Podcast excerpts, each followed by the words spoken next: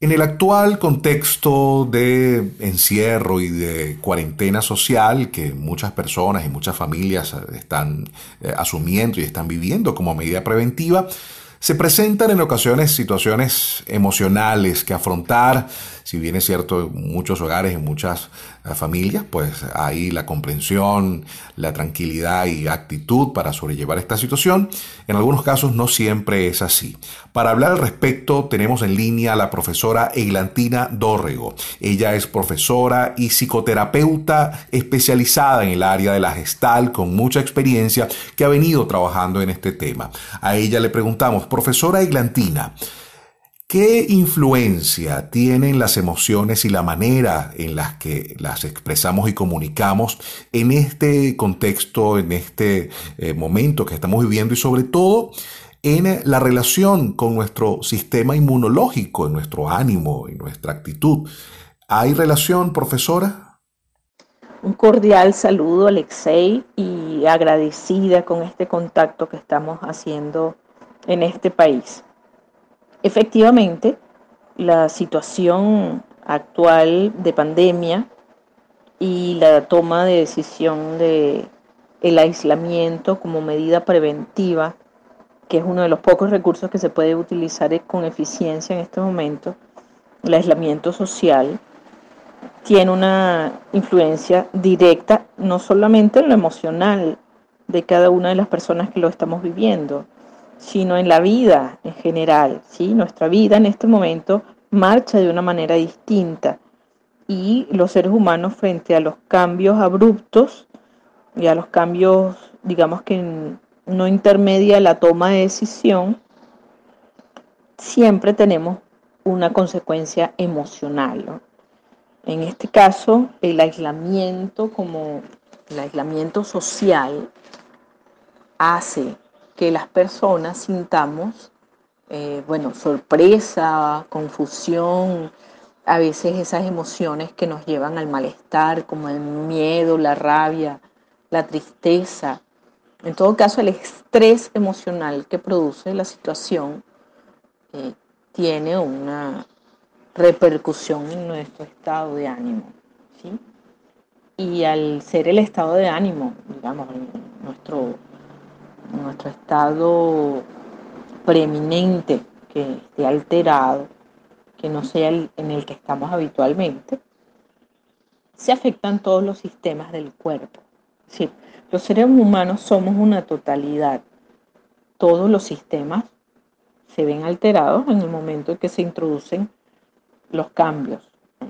Aunque la vida es un cambio permanente, los cambios como estos hacen que nuestros sistemas se alteran. Y por supuesto que el sistema inmunológico eh, puede verse afectado por el manejo que hacemos de las emociones que nos está produciendo este coronavirus, este COVID-19 en nuestra vida. El sistema inmunológico es la primera defensa del organismo, es como la primera línea, es como los peones en el ajedrez son los que están de primero. Y es el responsable de defendernos de los virus, las bacterias, los hongos, los parásitos, o sea, de aquellos microorganismos que pueden afectar nuestra salud. Entonces, cuando yo me pregunto, bueno, ¿qué cosas afectan el sistema inmunológico de una persona? Bueno, estar menos activo de lo normal, tener una mala alimentación, o de repente estar ingiriendo antibióticos y estar recibiendo del medio externo lo que el cuerpo debería producir, que es su propia defensa. Tomar menos horas de sol, tener una baja actividad física y por supuesto la alta tensión emocional, es decir, el estrés. Si nosotros vemos esos rubros que acabo de mencionar, efectivamente tenemos condiciones suficientes y necesarias para que nuestro sistema inmunológico se vea afectado. Una de las características de la situación que estamos viviendo, profesora Eglantina, eh, y es eh, quizás eh, el elevado grado de incertidumbre que representa esta contingencia justamente porque es algo inédito, porque es una lucha científica que se está llevando a cabo para obtener vacunas y tratamiento ante un virus novedoso. Y eso supone, profesora, posiblemente la extensión del recluimiento, es decir, lo que muchas personas están pensando en este momento es, bueno, ¿cuánto tiempo más voy a estar en este aislamiento, en esta cuarentena? Quisiera preguntarle, profesora, ¿qué herramientas, qué acciones puntuales y concretas pudieran realizar las personas durante este encierro? Estamos hablando en este caso, pues de madres, de padres con sus hijos, con sus jóvenes, hablando también de eh, un segmento bastante sensible que son nuestros adultos mayores, eh, es viable tratar de alimentar nuestras reservas eh, anímicas, emocionales para hacer frente a esta situación y no debilitar nuestro sistema inmunológico justamente en este momento. Ciertamente es viable tomar ciertas acciones, ciertas previsiones. Lo más terrible que trae la incertidumbre o que puede traer la incertidumbre para una persona es la parálisis. Ahorita el antídoto, digamos, que tenemos todos a mano es la acción.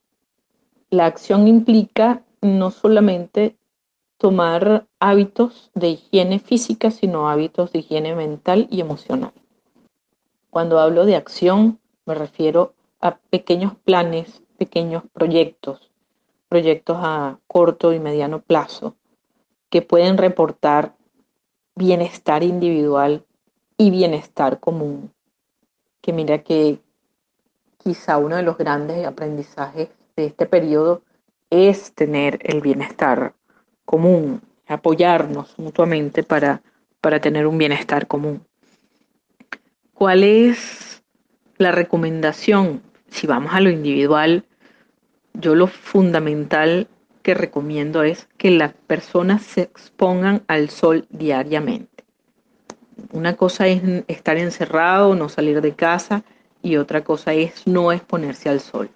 Alguna ventana, algún patio, alguna terraza hay en la que podamos llevar sol 10 minutos diariamente así sean cinco minutos al comienzo del día, cinco minutos al final del día. Eso ayuda a regular el sistema inmunológico, dormir lo mejor posible, ¿sí? mantener los horarios en los que habitualmente nos despertamos, mantener los horarios en los que nos acostamos, no leer tanta información al finalizar el día, es bueno que nos pongamos una hora en la que recibimos la información, que intercambiamos la información sobre el tema de la pandemia, pero estar permanentemente conectado al tema informativo nos hace infoxicarnos, es decir, intoxicarnos de información y eso mantiene nuestro cerebro y nuestra situación emocional como en, en riesgo, ¿no? Como estar caminando en la cuerda floja permanentemente. Cualquier acción que nos permita reflexionar, sabes, la meditación, sabes, rezar, orar, pedirle esa conexión espiritual que es tan reconfortante, eh, tener contacto con, con las personas con las que convivimos o hacer contactos con las personas que queremos mucho por la vía que exista, bien sea vía telefónica, vía mensaje, vía correo electrónico, videollamada. Conectarnos al menos una vez diariamente con alguien de nuestros afectos que no esté bajo el mismo techo, que nos ponen en un proyecto de, bueno, al menos hacer una llamada todos los días a alguien distinto. Escuchar música grata, compartir música, fotos, videos, no solamente que estén asociados al coronavirus, sino que nos reporten algún tema de, crecimiento, de aprendizaje, alguna pequeña reparación que se puede aprender a través de un video. Es decir, la conexión humana y la acción que nos permita movernos en nuestro encierro, en el espacio de acción, hace que el organismo se conecte con la vida y no con el susto de la parálisis que está asociado con, con la muerte. Que estemos en riesgo significa que tenemos que cuidarnos más, no que todos vayamos a morir en este momento. ¿sí? La, muerte es parte de la vida.